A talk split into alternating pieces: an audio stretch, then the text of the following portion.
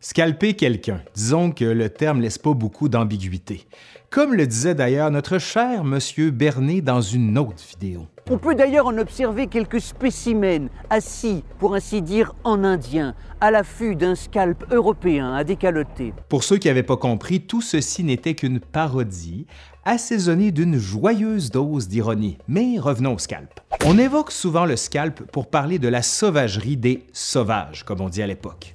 On présente les Premières Nations de l'époque comme violentes et inhumaines, et on se sert du scalp pour prouver la chose. Je vous ai souvent habitué à tordre le cou à certaines idées reçues, et disons que cette capsule n'entend pas faire exception, et quelque chose me dit que les Européens ont eu un rôle assez important à jouer dans toute cette histoire-là, et pas nécessairement le bon rôle. Allez, aujourd'hui à l'Histoire nous le dira, le scalp en Nouvelle-France.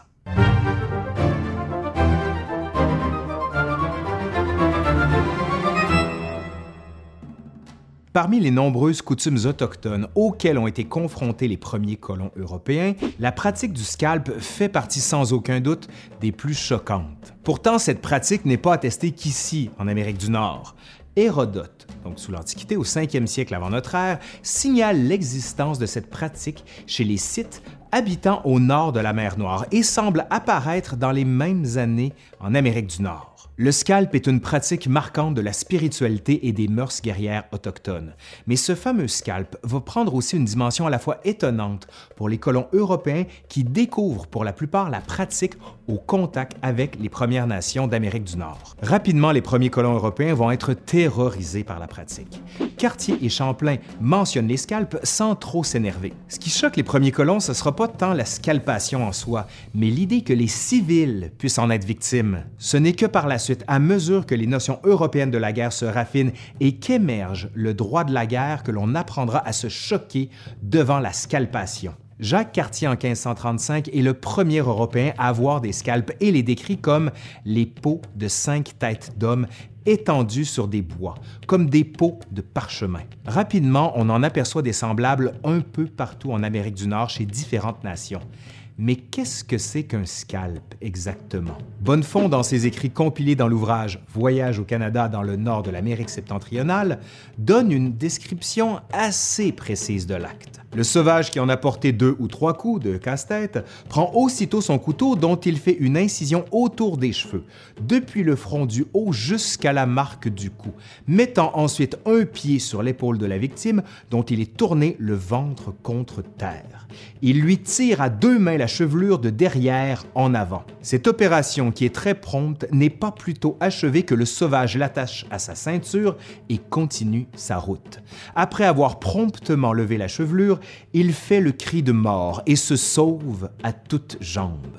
Une fois ce rituel terminé, le guerrier attache son trophée à une perche et l'emporte dans sa communauté. Juste avant de rejoindre les siens, le guerrier entonne des cris de mort pour avertir ses convives de sa victoire. Les premiers colons français n'échappent pas à cette coutume. Les premiers scalpés sont trois hommes aux abords de Ville-Marie par des Iroquois en 1643. On rapporte d'ailleurs plusieurs cas de survivants. Rappelons cependant que la scalpation se pratique a priori sur des morts, n'étant pas conçue comme un coup de grâce. Si certaines victimes survivent, c'était par erreur. En 1644, par exemple, on va retrouver un colon encore vivant auquel on avait prélevé la chevelure. Au début, les colons français vont utiliser les termes tête, peau de tête, peau écorchée, courroyée, perruque ou bien peau couverte de ses cheveux et moustaches. Vers la fin du 17e siècle, les expressions lever, enlever, arracher ou faire une chevelure seront utilisées pour décrire la pratique. Le terme scalp, emprunté à l'anglais, fera son apparition pour la première fois en 1769, soit après la période de la Nouvelle-France. Cette coutume prend une place importante dans les différentes cultures autochtones. Le prélèvement de chevelure chez les Premières Nations s'inscrit dans un contexte plus large, celui de la guerre. Parce que la vie et la mort sont liées dans la spiritualité autochtone, la valeur guerrière du combattant l'accompagne dans l'au-delà et le valorise aux yeux de sa communauté.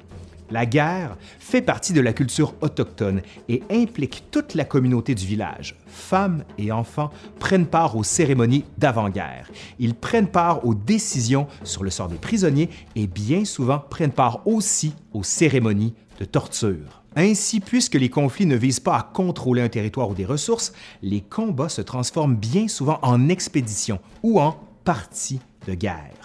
L'un des objectifs principaux durant ces raids est de faire des prisonniers. Le scalp et la prise de prisonniers sont le symbole du succès d'une offensive.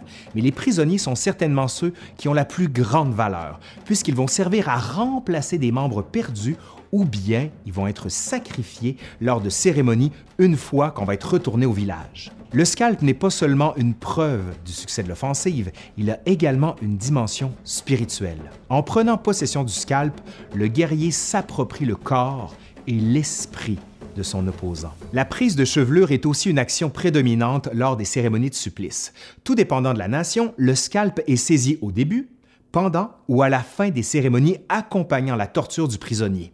La chevelure chez les nations autochtones prend une place très importante. Elle différencie les hommes des femmes. La coupe et la longueur des cheveux peuvent avoir des fonctions spirituelles ou guerrières. Elle prend aussi une dimension importante lors des cérémonies mortuaires où le mort reçoit un traitement spécial et les veuves sont coiffées aussi pour l'occasion. Le scalp jouera un rôle important dans les relations entre colons européens et les Premières Nations. Et certaines nations sont en guerre l'une contre l'autre. Pour ne prendre qu'un exemple, les cinq nations iroquoises, durement frappées par les épidémies, vont intensifier leur guerre contre les voisins en suivant la logique traditionnels. Ils font la guerre pour faire des captifs afin de les adopter. En complément, ils tuent, cannibalisent et scalpent afin de se remonter le moral collectif. Par exemple, un grand conflit s'installe entre deux ennemis, soit l'Alliance iroquoise des Cinq Nations et les Hurons qui se battent entre autres pour le lucratif commerce des fourrures les Iroquois commercent avec les colonies anglaises, tandis que les Hurons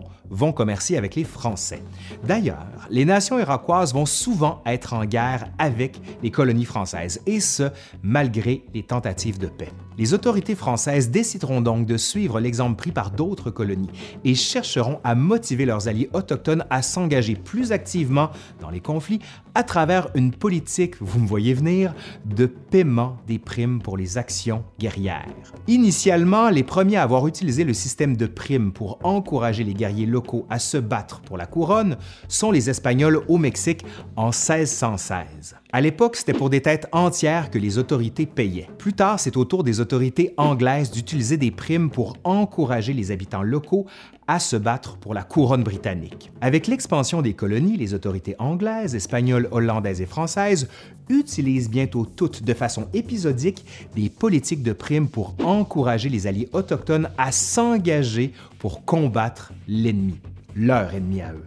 En général, les politiques de primes rémunèrent soit la prise de prisonniers ou bien la prise de scalp en guise de preuve d'avoir tué l'ennemi. De leur côté, les guerriers autochtones s'assurent un moyen rapide et efficace de se procurer du matériel et des armes en provenance d'Europe, puisqu'en général, les sommes payées pour les chevelures sont payées en vêtements, armes, munitions et outils. La Nouvelle-France est la dernière colonie à avoir utilisé une politique de paiement de scalp. Si on écarte les témoignages contradictoires, la première preuve officielle de l'application de cette politique est durant la guerre de la Ligue d'Augsbourg et durant la reprise du conflit franco-iroquois, dans une lettre datée du 21 septembre 1692 dans laquelle l'intendant Champigny informe le ministre que lui et Frontenac ont convenu dernièrement de payer une somme annuelle de 20 écus blancs, 66 livres, pour chaque prisonnier ennemi qui leur sera ramené, et de 10 écus, 33 livres, pour chaque prisonnière ou pour chaque chevelure ennemie,